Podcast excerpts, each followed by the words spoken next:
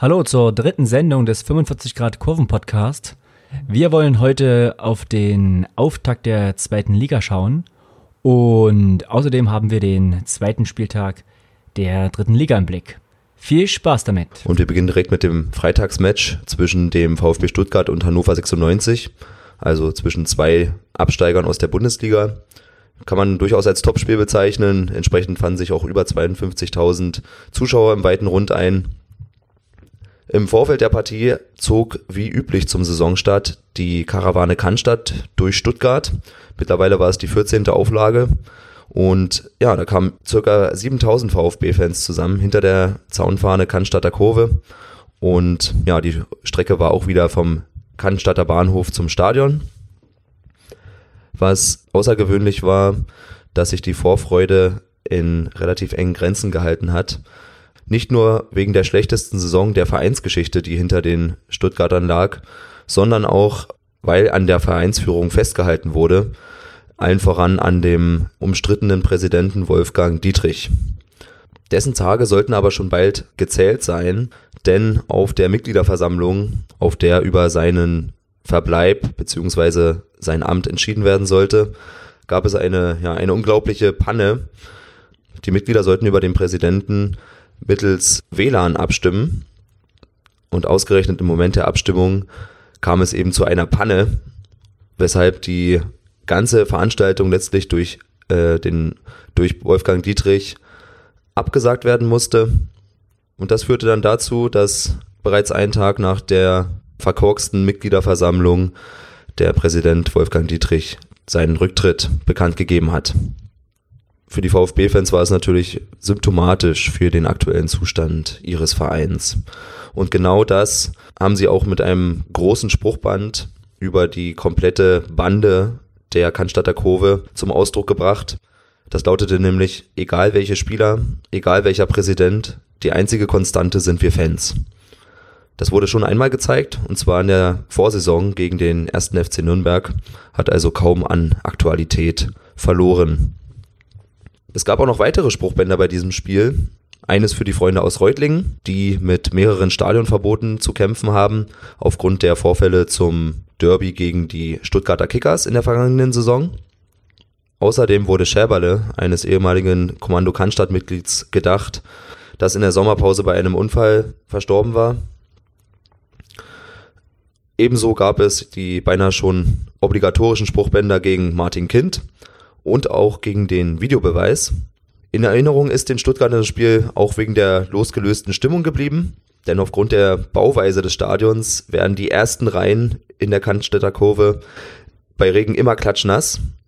Und dann begann es auch noch in der Halbzeit zu gewittern und bei diesem starken Regen drehten halt die Leute völlig durchnässt, oberkörperfrei durch und das übertrug sich letztlich auf die gesamte Kurve.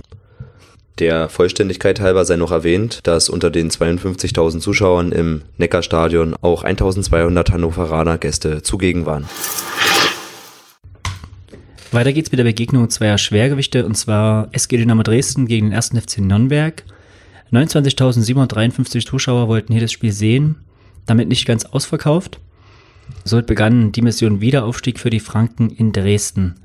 Zum Einlaufen gab es entsprechend eine Blockfahne, die mit der Aufschrift Rekordaufsteiger und den jeweiligen Jahren nochmals daran erinnerte, wie oft der FCN wieder aufgestiegen war.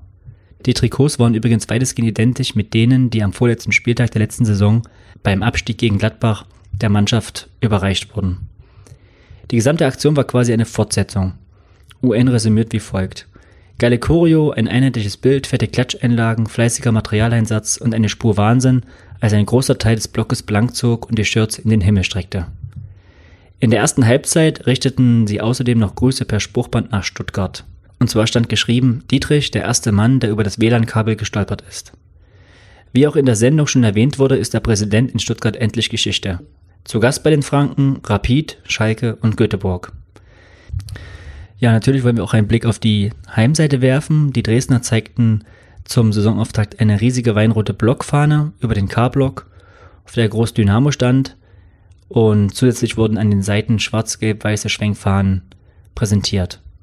Auch noch ganz interessant, am Spieltag soll noch ein Zug in Sachsen bemalt worden sein von den Nürnbergern.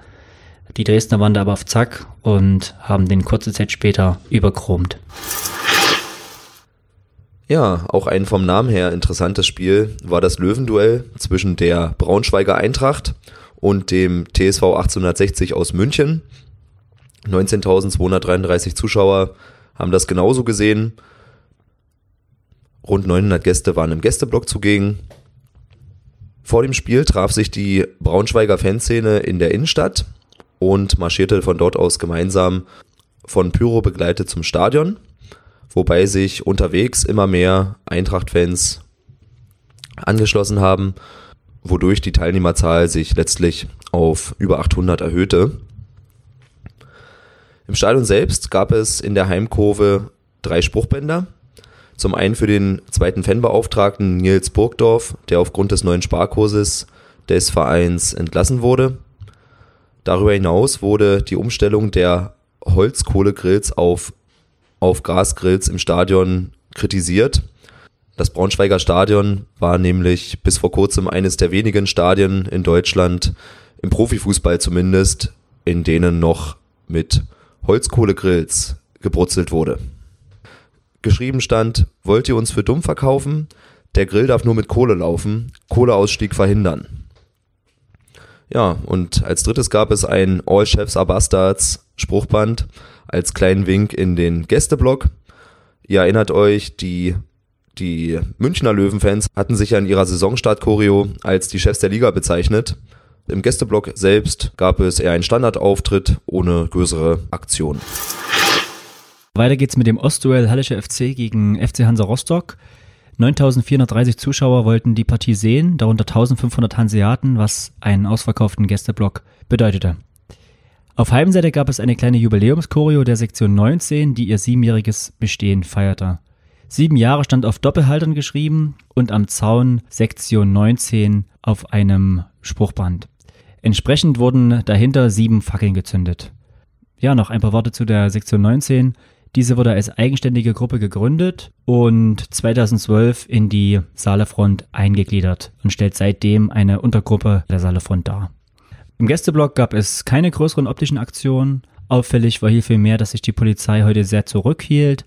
So konnten die Gäste nach dem Spiel direkt aus dem Pufferbereich außerhalb des Stadions heraus und wurden nicht wie üblich lange festgehalten. Auch am Samstag fand das Spiel SV Waldhof Mannheim gegen den SV Meppen statt. Im Karl-Benz-Stadion wollten 8527 Zuschauer das erste Heimspiel des Waldhofs seit der Rückkehr in den deutschen Profifußball sehen. Wie in der Sendung hier schon erwähnt, war die OST wieder geöffnet und entsprechend der Bedeutung, also im Sinne der Rückkehr des Waldhofs auf die große Fußballbühne, wurde zu Spielbeginn eine Choreo unter dem Motto Das Werk ist vollbracht, der Riese ist erwacht gezeigt. An einer Seilkonstruktion wurde ein Riese im Waldhoftrikot nach oben gezogen, der quasi durch einen Wald lief. Dieser Wald wurde am Zaun entsprechend abgebildet. Im Hintergrund gab es Fähnchen in den Vereinsfarben. Optisch gab es heute noch einige Spruchbänder, die die Ticketpreispolitik thematisierte. So stand geschrieben, unsere Ticketpreise sind jetzt schon erstligareif.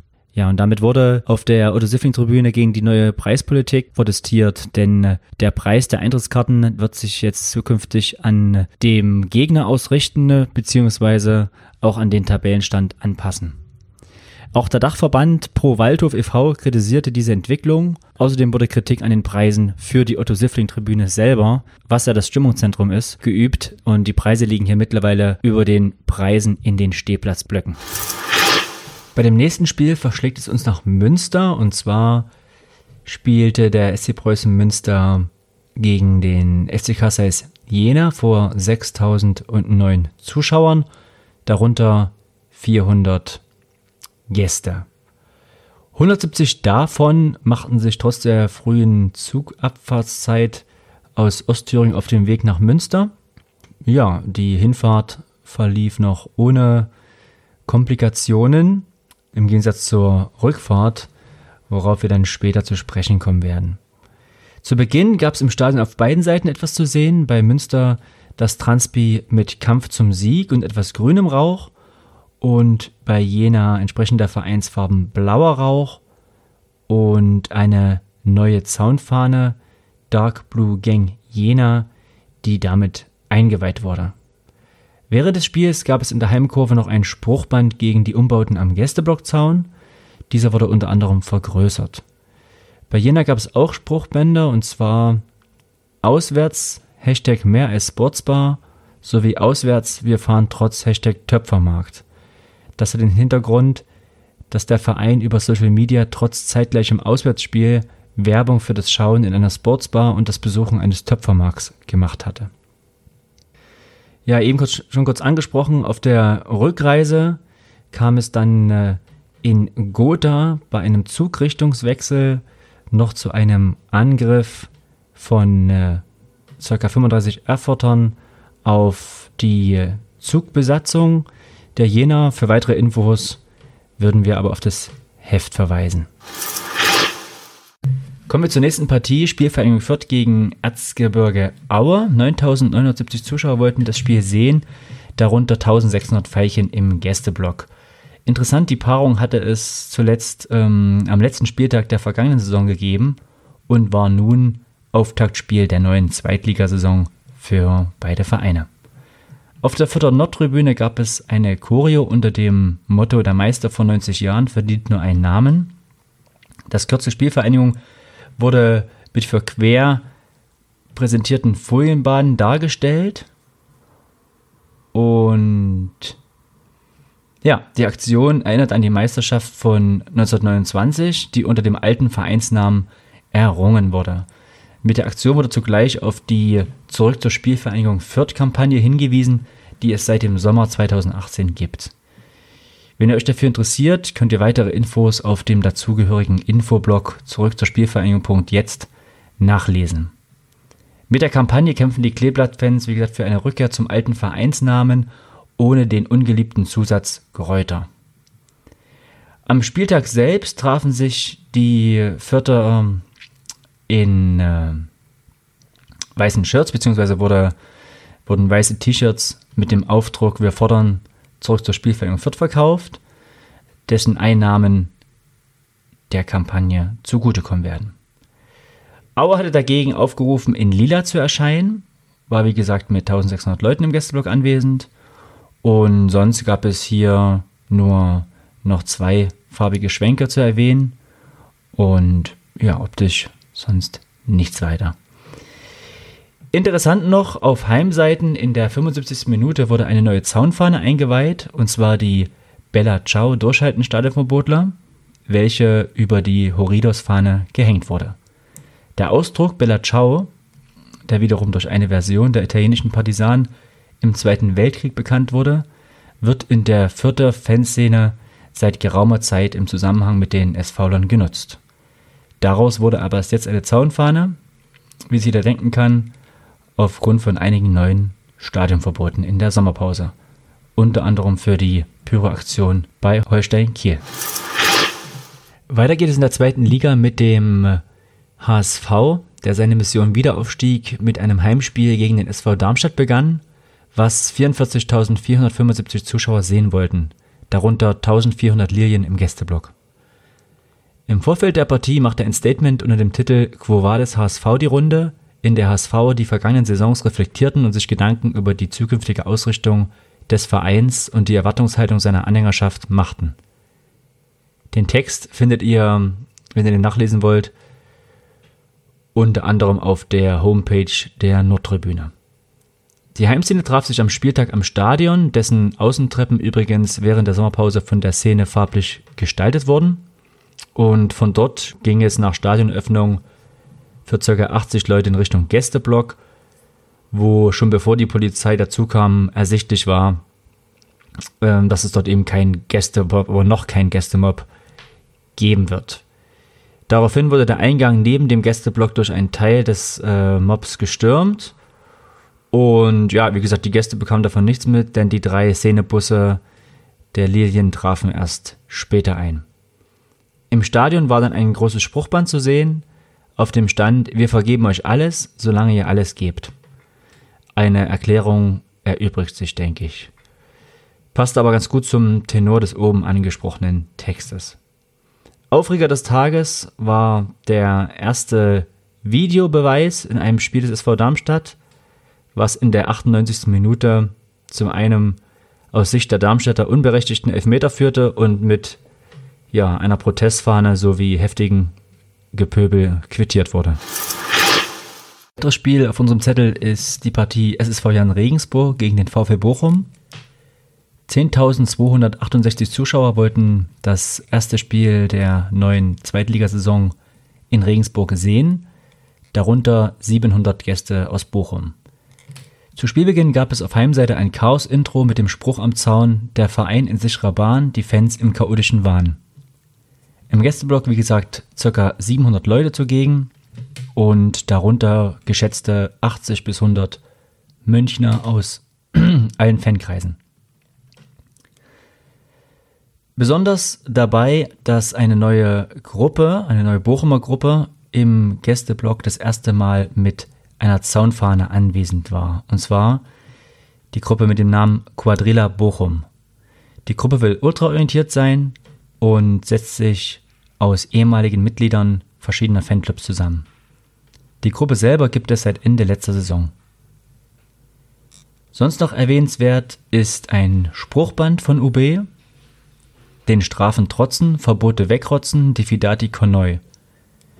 Das in rot geschriebene Spruchband widmete sich den befreundeten Ultras des FC Bayern.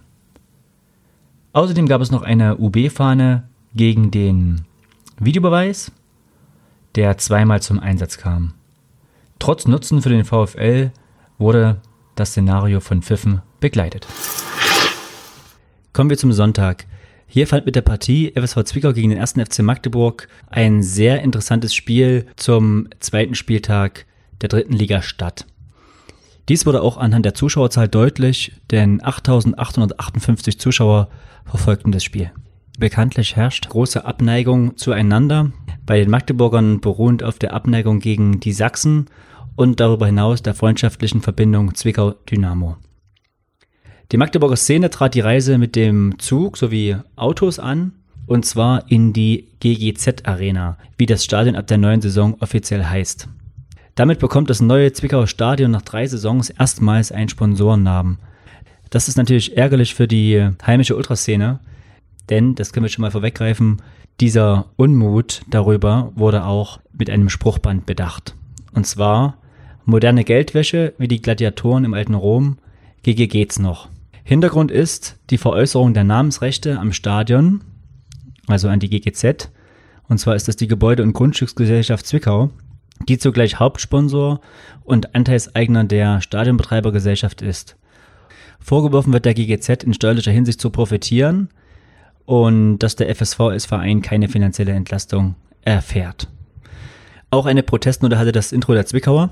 Und zwar wurde ein ähm, ja, ein großes Transparent gezeigt, Paragraph 4, Absatz 1, die Vereinsfarben sind rot-weiß. Dazu wurden im Block Fahnen geschwenkt sowie rot-weißer Rauch gezündet. Der Hintergrund ist folgender, und zwar richtet sich hier der Protest gegen die neongelben Auswärtstrikots. Ja, schauen wir in den Gästeblock. Magdeburg war mit 1600 Leuten anwesend. Interessant daran, es wurde zum dritten Mal überhaupt die gesamte Hintertortribüne für Gäste freigegeben. Und das erste Mal für ein Punktspiel. Die Freigabe wurde allerdings erst Donnerstag vor dem Spiel bekannt gegeben, also relativ kurzfristig, weshalb der Gästeblock wohl letztendlich nicht ausverkauft war. Ja, eine kleine Anmerkung hier, 1900 ist die maximale Kapazität, wenn die komplette Hintertor freigegeben ist. Auch die Blockaufstellung der Magdeburger konnte deshalb nicht optimal vorgenommen werden, da sich die Szene schon mit Karten für den Stehplatzbereich eingedeckt hatte. Sonst fokussierten sich die Gäste auf lautstarke Gesänge, auffallend dabei die immer wieder aufkeimende Abneigung gegen die Sachsen. Die Heimseite reagierte darauf nur bedingt, unter anderem mit Dynamo Freundschaftsschlachtrufen. Dresden war selber mit einer niedrigen zweistelligen Zahl anwesend. Was auffiel, die Dynamo-Fans gegen den ersten FCM-Zaunfahne fehlte heute.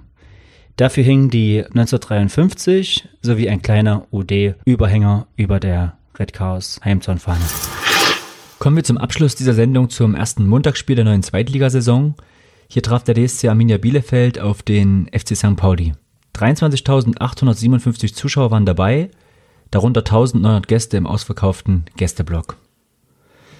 Diese Begegnung hatte besonders in der letzten Saison für Schlagzeilen gesorgt, als der Zugfahrraufen von St. Pauli mit ca. 300 Personen gekesselt wurde, Idee behandelt wurde und anschließend das Spiel verpasste. Es war damals das erste Mal in 16 Jahren USP, dass keine Gruppenzaunfahne im Stadion hing. Der Grund der Schikane war mehr als lächerlich, und zwar ging es um ein nicht eingehaltenes Rauchverbot im Zug. Diesmal gab es keinerlei Komplikationen und die Polizei zeigte sich deutlich entspannter. Angereist wurde diesmal mit dem Bus und aufgrund der Terminierung wurde seitens der Gäste optisch nur auf den üblichen Tifo gesetzt. Erwähnenswert ist noch ein Spruchband von USP zur Seenotrettung mit versteckter Pöbelei gegen die Kieler Fanszene. Auf dem stand geschrieben: Rakete, Kiels stabilste, Salvini, Pezzo di Merda. Bei St. Pauli zu Gast waren heute Bremen, das Filmstadt Inferno, München Rot sowie die Freunde von AEK Athen. Noch kurz ein paar Worte zur Heimseite. Hier gibt es drei Spruchbänder zu erwähnen. Zum einen äh, wurde einem Mitglied gratuliert, der kürzlich Nachwuchs bekam. Zum anderen ähm, ein Spruchband an Einzelpersonen gerichtet, die besondere Repression ausgesetzt sind. Und ein letztes Spruchband gab es für S. Die erstmals wieder im Stadion waren.